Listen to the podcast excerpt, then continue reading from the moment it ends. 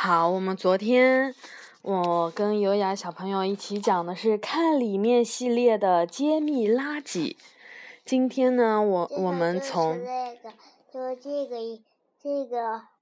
对，就是所有关于垃圾的故事，嗯。这个封面呢是一个关于垃圾是如何循环的过程，是不是？它是从一个简单的罐子说起。看，这是这个猫想把这个猫的，是它这封面是这样的，是什么呢？这里是垃圾堆，垃圾堆里面有各种各样的罐子。然后你看到这个没有？这个滚轮一样的这个东西，它是磁铁的。你看，它从这边把这些，你看铁这种罐子，铁的罐子吸起来了，看到没有？然后粘在这个上面。然后等到这样滚的时候呢，它们就掉到这里，然后被这个机器压起来，然后用这种铁丝网，就是我们昨天说的在垃圾站里处理的时候，用铁丝把它们给打包成一个方块儿，一个大方块儿，一个大方块儿，然后运呀运呀运到这里。然后这个是什么？垃圾处理厂也有这个东西，就是用刀片儿，很锋利、很锋利的刀片儿，给它滚动，然后把它给搅成一片一片碎的，对不对？然后呢，这种长长的碎的呢，再到这个炉子里面，大的炉子里面，你看这个工人叔叔拿了一个，这个是什么？温度计，看到没有？他把它放进去一量，哇，温度非常的高。这样子，这些铁的这些东西，金属的罐子什么的，就会这金属条就会被融成这种红色的水，金属的液体变成了液体形状。然后呢，它滚啊滚，滚到这里，然后通过压压成那种长条，是不是？到这里有一个什么样的？这是刀，切刀。切刀把它们切成很规则的长方形或者正方形，然后这个机器呢就会把它这些正方形卷成一个桶，看到没有？出来就是一个桶一个桶的，对不对？然后就把它放这个。对，然后这个机器呢，就是这个里面可以倒猫屎的。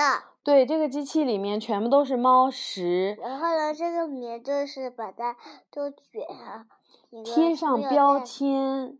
贴上猫食的标签在罐头上，对不对？然后呢，进行纸箱子打包，打包过以后，然后用这个叉车小叉车把它给放在这个运货的车里面，运货的车呢把它带到这些宠物的食品销售的地方，然后你看这个人呢就买回来了两罐。然后呢，这个小猫咪正在吃这个猫食罐里面的食物，好可爱哦！我想要。你不是有毛毛了吗？但是还想要小白兔。嗯，小白兔很难养的宝贝。妈妈它也好可爱，但是它好烦人。然后吃完了猫食以后，然后这个小这个小姑娘就把这个罐子扔到了这个绿色的垃圾桶里。这个垃圾桶上面有。这个形状的标志是三个箭头，三个白色的箭头。垃圾。这不是叫缓冲？回冲垃圾。这叫回收，可回收的垃圾，可循环的，就是可以再利用的。然后呢，这个这个，对这个还没有完。然后这个什么，这个工人，这个。环卫工人就把这个垃圾拉这个大车面，又开始行了。呃，又开始循环了，对不对？又开始，又开始放垃圾，垃圾垃圾堆里，然后又开始把它给融掉，什么什么的，对不对？好，昨天呢，我们讲了呃几个部分呢，一个是关于认识垃圾，哪一些东西是属于垃圾，然后呢，我们还讲了一下。关于城市和镇子上的垃圾是从何而来的，包括在镇子上面是如何清理收集的。然后呢，我们讲了到了垃圾处理厂以后，垃圾处理厂里面到底是怎么做的？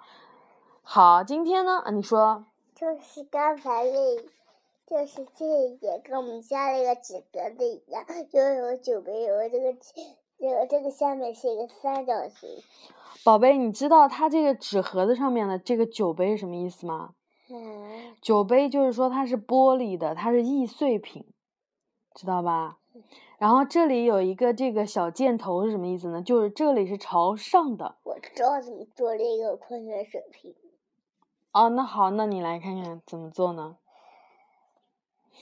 嗯，我们今天我们现在来讲垃圾的回收利用。首先呢，我们是从这里开始的。你看，这里有个大箭头，上面写“由此开始”。你看这里是什么？是我们昨天说的四种颜色的垃圾桶，对不对？蓝、蓝、红、黄、绿。嗯，我们先从哪一个颜色讲呢？你选一个吧。来看看。蓝。啊，从绿色好，绿色的这个罐，这个垃圾桶是专门用来放玻璃制品的。好，我们来看看玻璃制品啊。我你看这个小朋友，还有这个嗯女生，都把他们喝完的这种罐子啊什么的玻璃的东西给扔到这个垃圾桶。然后呢，从这个垃圾桶里面呢，就用这种滚轮把它们全部都给搅碎，变成玻璃碴、玻璃渣。然后呢，首先要敲碎玻璃罐儿，剔除玻璃以外的东西。什么是玻璃以外的东西啊？比如说纸，玻璃瓶上面的纸，是不是？还有的玻璃瓶盖子是金属的，对不对？然后呢，你看，磁铁装置会吸走金属的瓶盖儿，剩下的玻璃碎片经过滤网漏到传送带上。然后你看，这有个滤网，然后放在这个传送带上。然后呢，他们到了一个什么分类机器，通过光束把不同颜色的玻璃碎片分拣出来。有的酒瓶子呀，像啤酒瓶，大部分都是绿色的，对不对？然后有的红酒或者酱油瓶呢，就是红色的，对不对？还嗯，还有白色的，嗯。把这些有颜色的玻璃，然后给它剪出来，然后呢，将玻璃碎片再倒入熔炉进行融化，加入一些新的原料。哇，你看这是什么地方？这里面是熔炉，你知道吗？熔炉里的温度高达一千四百度。你知道人多少度吗？正常一般只有三十六度、三十七度，这个熔炉里有一千四百多度啊，是不是很恐怖？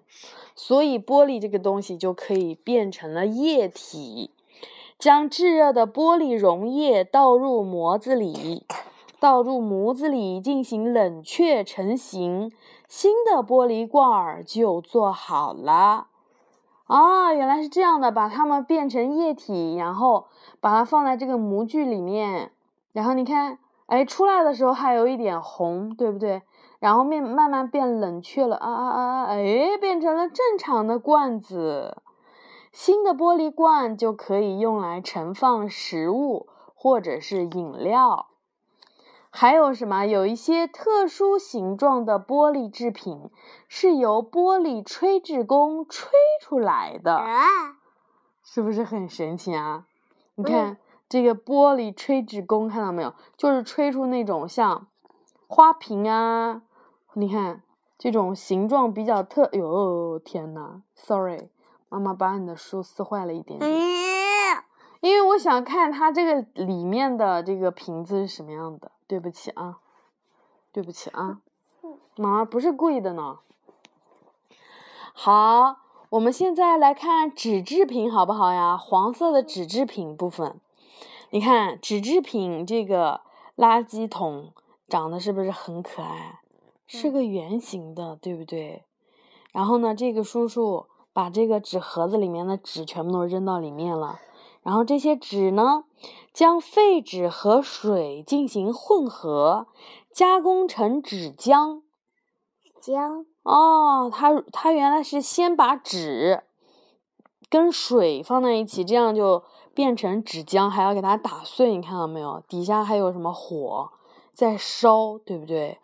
然后呢，纸浆中的杂质会被彻底的清理掉，清除浮在表面的肮脏的油墨和胶状物，加入新的木浆来提高质量，来提高纸的质量。嗯，这是最后了，宝贝，这是最后啊。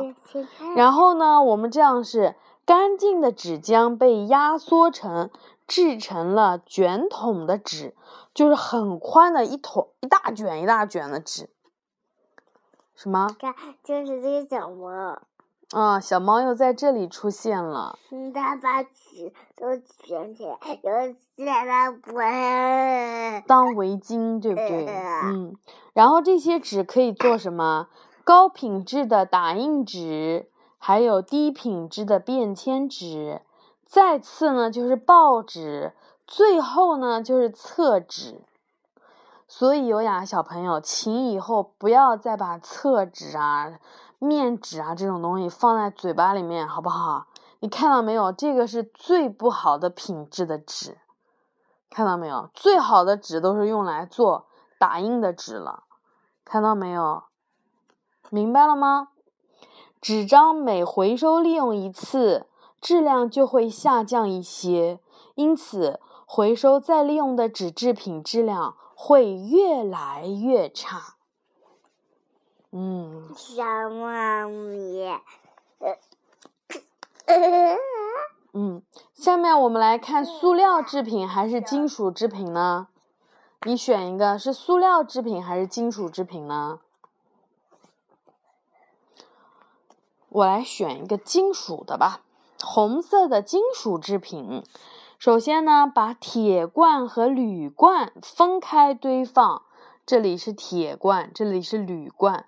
铝罐呢是这样的，铝罐要先粉碎，用热蒸汽清洗消毒，然后才能送进熔炉。而铁罐呢，可以直接被送进熔炉融化。铁罐融化以后，其中的杂质会漂浮到顶部，纯铁则会从底部流出。融化的金属液会倒进模子里冷却成型，然后呢，铁液会被做成铁圈，而铝液则会被压制成大块的铝锭。你看这个东西。铁圈和铝锭，这就是金属。把它们冷却后的金属就会被加工成新的罐子，给罐子里重新装上产品，再分装，最后贴上商标。就是我们刚刚封面说的那一部分工作，对不对？就是一个铁罐的，就是一个猫食的这么一个发展，就是循环的过程。好，我们最后来看看，垃圾里面占最后量最后一个大的就是塑料制品。塑料制品呢，前面我们在垃圾处理厂里面也说了，分聚聚酯和高密度聚乙烯塑料，很容易回收再利用。首先要把它们给切成碎片，然后要清洗塑料碎片。看到没有？先要把浮上水面的包装纸给捞出来，然后把水加热，用热水清洗塑料碎片。其实，就这种热水在加热的过程里面，已经开始会产生一些东西了。瓶盖等杂物都已经沉了下去，聚酯和高密度的聚乙烯塑料碎片则漂浮到了水面上。然后我们把干净无杂质的塑料碎片就会被融化，有的时候还会加入新的塑料原料，就是提高它的质量。然后呢，液体的塑料会被做成新的瓶子，有的用来装罐饮料，有的用来灌清洁剂。不是所有的塑料都能够再次被制成食物包装材料，一定要测试该塑料是否干净无毒。所以我们有的时候在超市里面买的很多瓶子下面是有一些标识的，是不是啊？我想说。好，下面我们来看看垃圾有些什么处理的方法，有两种最常见的啊，一个呢叫焚烧法，还有一个呢叫做填埋法。有一些垃圾会被运往焚烧炉进行焚毁，这一燃烧的过程不但能产生能量，还能让那些庞大的垃圾堆最终化成一小撮灰烬。因此，焚烧法是最常见的垃圾处理方法之一。此外，填埋法也是垃圾处理的重要方法。另一种处理垃圾的方法是卫生填埋法。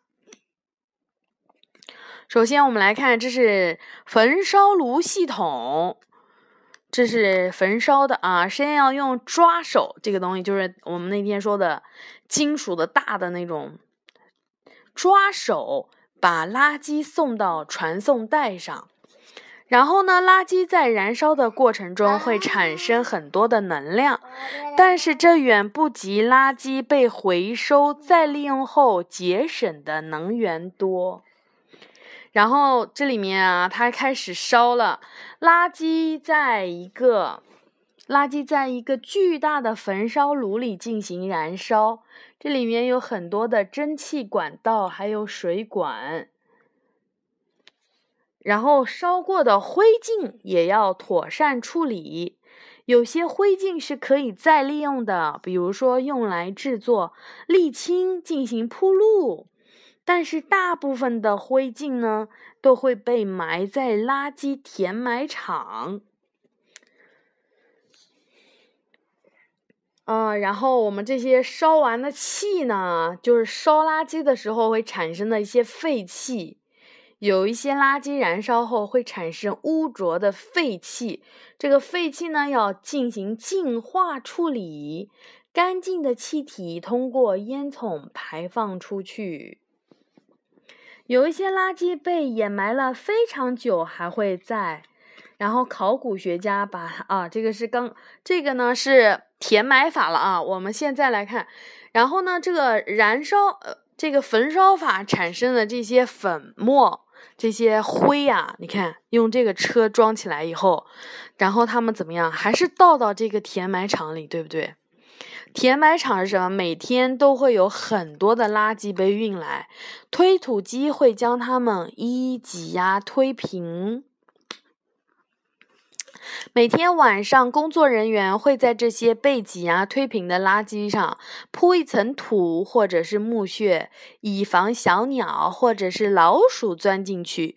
第二天，上面再堆上新运来的垃圾，同样挤压推平，最后再铺上土或者是木屑。你看，一层一层一层一层的垃圾被分割成一个小一个个小单元，然后有什么？